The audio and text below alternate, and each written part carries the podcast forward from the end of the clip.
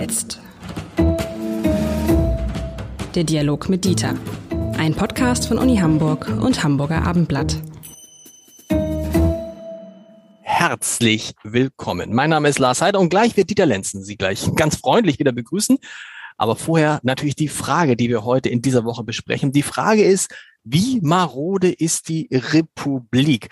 Und das ist so eine Frage, die ich auch deshalb gern stelle und die mich umtreibt, weil ich finde, so marode ist Deutschland gar nicht. Es wird immer so getan, als ob wir hier, äh, als ob jede, jede Toilette in jeder Schule ganz furchtbar ist und auf jeder Universität. Aber ich finde, es gibt so und so. Ich finde, so schlimm, wie ich es manchmal in anderen Ländern erlebe, ist es in Deutschland gar nicht mit der Infrastruktur. Es ist trotzdem nicht gut, aber es ist auch nicht so schlimm. Es ist aber auch nicht so gut, wie es unser Anspruch eigentlich sein müsste. Und darüber sprechen wir jetzt. Bin gespannt. Sie sind wahrscheinlich wieder völlig anderer Meinung, lieber Herr Lenzen, oder? Ähm, jein. Äh, auf der einen Seite, wenn man auf Infrastruktur schaut, also auf Objekte, auf Häuser, auf Anlagen und so weiter, das kann man ja sehr genau benennen. Der geschätzte äh, Investitionsbedarf liegt bei 130 Milliarden äh, für äh, Verkehr, Schulen, Sportstätten, alles Mögliche. Wobei die Schulen ganz vorne stehen mit 44 Milliarden. Dann kommt der Verkehr und danach dann mit großem Abstand andere Themen. Ähm, das ist richtig. Für mich war äh, ein Erlebnis Anlass für dieses Thema in der Tat, was äh, auf der einen Seite Objekte betrifft, eine Autobahntoilette, wo man gesagt hätte, wenn man das fotografiert und sagt, das ist Deutschland, äh, dann macht hier keiner mehr Urlaub. Ähm, Sie waren auf einer Autobahntoilette? Ja, die habe ich mir nicht angeguckt aus Neugier, sondern tatsächlich aus das würde ich, das, akuten Bedürfnis. Ich weiß, aber das würde ich, ich würde, ich würde, glaube ich, alle da, Sie haben recht, ich würde niemals, die Autobahntoilette ist mit das ekeligste, was es gibt, finde ich. Ja, aber dann fragt man sich natürlich, warum ist das so? In jedem ja. Fall war es so, sie war nicht gesäubert worden. Und ja. damit sind wir an einer anderen Stelle. Das heißt, die Objekte, die da sind, sind völlig in Ordnung. Aber es kommt keiner, der sie sauber macht. Und da sind wir äh, bei einem anderen Thema von Marode nämlich der Dienstleistungsknappheit. Und da sind wir natürlich nicht nur bei Toiletten, sondern sind dann natürlich bei ganz anderen Themen.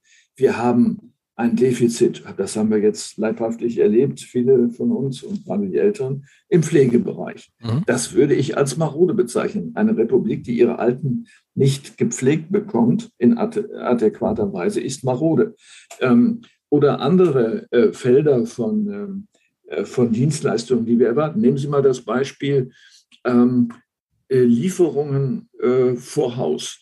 Ähm, wir haben eine Post, die jetzt nicht mehr jeden Tag kommt, sondern in der Regel eher jeden zweiten. Ähm, wir haben Lieferanten, die uns gerne etwas ins Haus schicken, was wir nicht brauchen. Ähm, aber äh, in früheren Zeiten gab es den äh, Hausierer. Ähm, damit meine ich jetzt nicht den Knöpfelverkäufer, das Verkäufer, das äh, gab es direkt nach dem Krieg, weil äh, armselige Menschen, die darauf angewiesen waren, sich ein bisschen Geld verdient haben. Aber das Anbieten von Waren, von frischen Eiern, von Milch, von Käse, von allem Möglichen vor Ort ist ein riesiges Geschäftsfeld, was nur deswegen nicht funktioniert, weil natürlich die Supermärkte das kaputt quetschen. Aber in dem Augenblick haben sie sozusagen einen Tatbestand von Marode wenn mir das nicht ans Haus geliefert werden kann, jetzt kann man sagen, was ist mit dem Alten da los? Wieso will, will der denn nicht in den Supermarkt gehen? Mhm. Weil ich gerne mit dem Käseverkäufer sprechen würde und etwas von ihm erfahren, äh, der nämlich gleichzeitig eine lebende Informationsquelle ist und ein Weitertragen von freundschaftlichen Gefühlen vielleicht, was auch immer. Äh, das darf man nicht unterschätzen. Also mit anderen Worten, marode Republik heißt ja Investitionsbedarfe, die man beschreiben kann, aber eben auch Dienstleistungsbedarfe, die zu schlecht bezahlt werden, als dass sie wahrgenommen werden. Und da müssen wir ran. Äh, ob das ein Mindestlohn ist, der dafür reicht, oder ob wir uns was anderes ausdenken müssen. Aber da ist viel zu holen. Und sagen wir mal, die, äh, viele Menschen mögen solche Berufe nicht ausüben. Und ich bin auf den Gedanken eigentlich gekommen, weil hier bei mir in der Nähe plötzlich äh, taucht ein Eiswagen auf. Einmal, äh, zweimal in der Woche. Ähm, und ich habe mit den Leuten gesprochen, es sind ein Mann und seine, seine, seine Schwester. Und sie sagen, wir sind arbeitslos geworden durch Corona. Und da haben wir uns diesen alten Eiswagen gekauft. Jetzt fahren wir rum und verdienen Bombengeld. Ähm, also mit anderen Worten, es geht, wenn man es in die Hand nimmt und sagt, wir liefern etwas, was andere nicht tun. Das ist ja eine Dienstleistung. Mehr ist das ja nicht. Das Eis können Sie sich ja auch beim Supermarkt kaufen.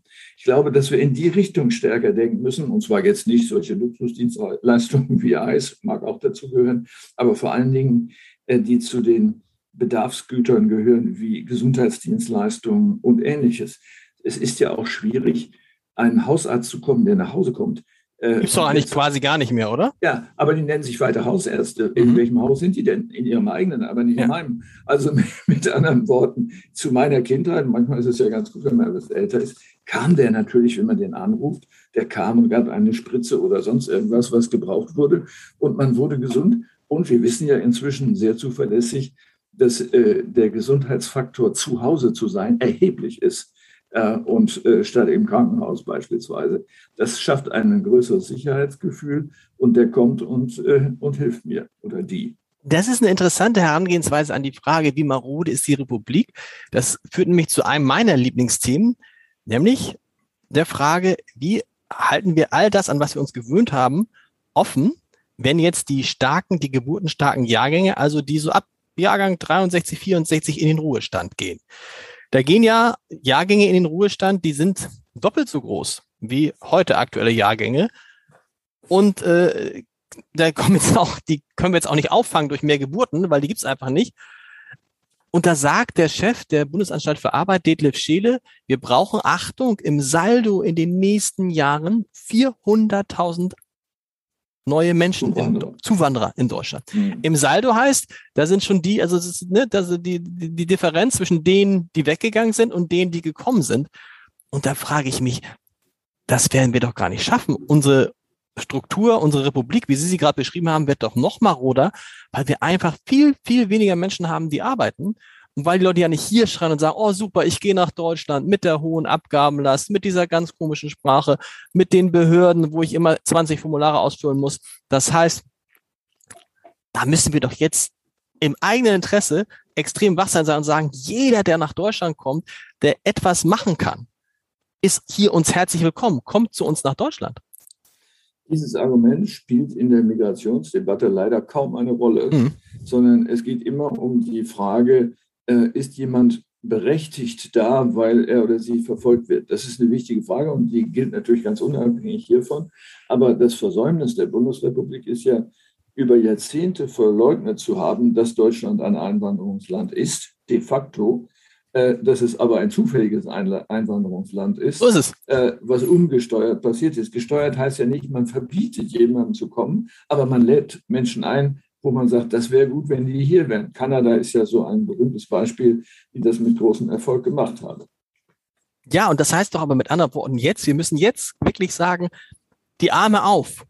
Und wir können da Glück, man muss es einfach mal sagen, wir können doch eigentlich glücklich sein über jeden, der kommt, weil wir haben ja nicht nur, also natürlich brauchen wir Fachkräfte, natürlich brauchen wir gut ausgebildete Menschen, das werden alle sagen. Aber die Wahrheit ist ja, wir brauchen ja auch in ganz, ganz vielen anderen Bereichen einfach nur Menschen, die Arbeiten machen, die auch manchmal vielleicht gar nicht so qualifiziert sind, die aber sonst künftig nicht mehr gemacht werden. Sie sprechen gerade vom, Sie haben gesprochen von, äh, von dem Menschen, der Pakete ausliefert, von dem Menschen, der Dinge aus dem Supermarkt bringt, was auch immer.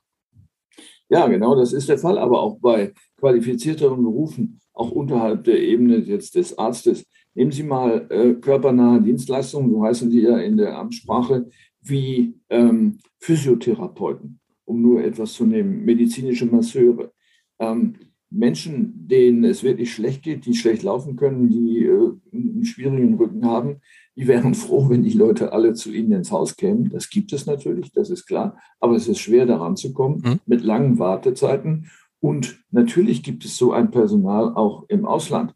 Also ich äh, zitiere ja immer gerne Beispiele aus meiner eigenen Lebenserfahrung. Mein Physiotherapeut, wenn ich so sagen darf, ist ein Syrer. Und zwar nicht einer, der geflüchtet ist, sondern äh, viel vorher, vor dem äh, Krieg nach Deutschland gekommen ist.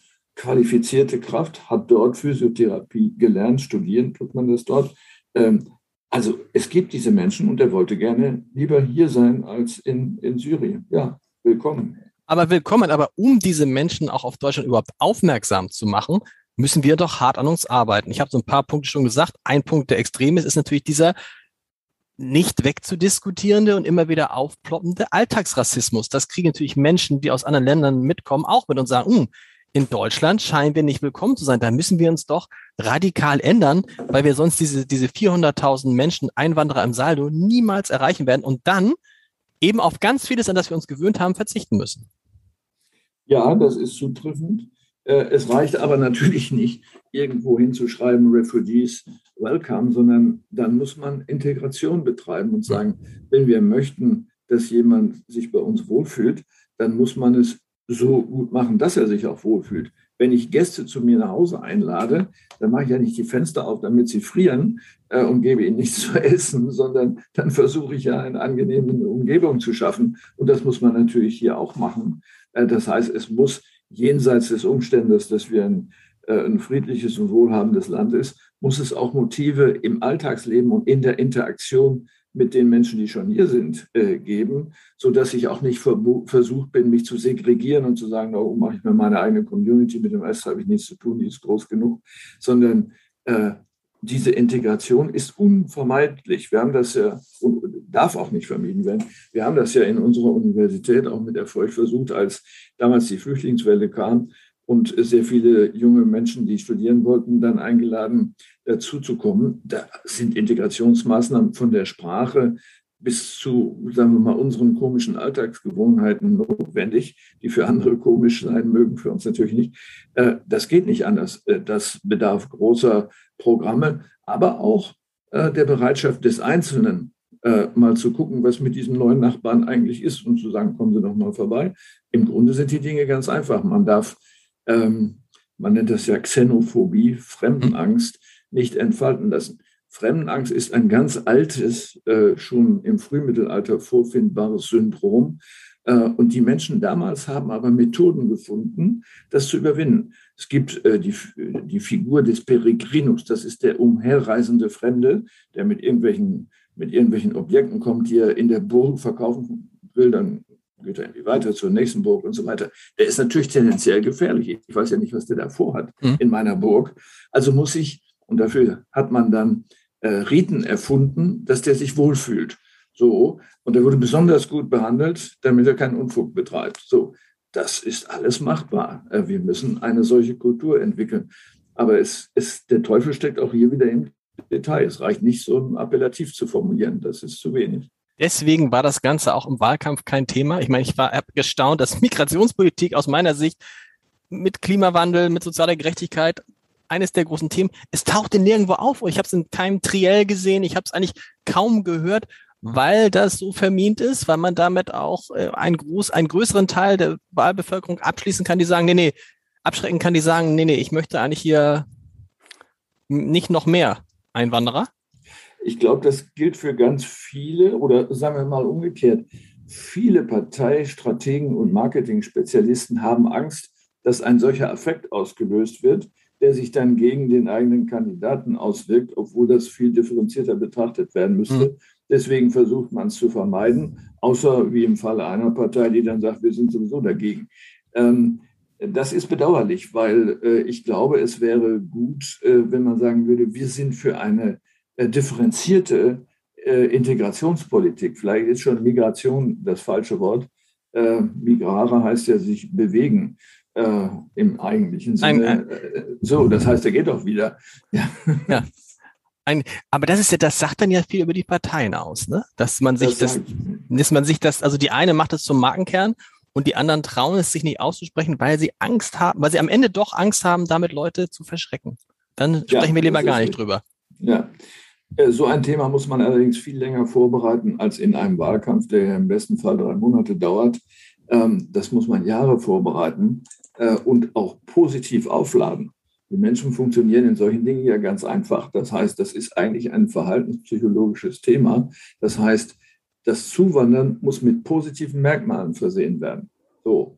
Und äh, naive Filmchen äh, vom Schlage Tatort oder so etwas zu zeigen, wo es sozusagen den guten Migranten und den bösen äh, weißen Deutschen gibt, das wird ja von jedem durchschaut. So funktioniert das ja nicht, sondern da muss man schon etwas ernsthafter rangehen. Und da sind wir jetzt gekommen über die Frage, wie marode ist die Republik? Lieber Herr Lenzen, ein wunderbarer, ein wunderbarer Fächer.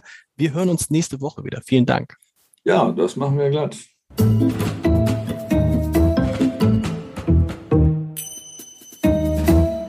Weitere Podcasts vom Hamburger Abendblatt finden Sie auf abendblatt.de slash podcast.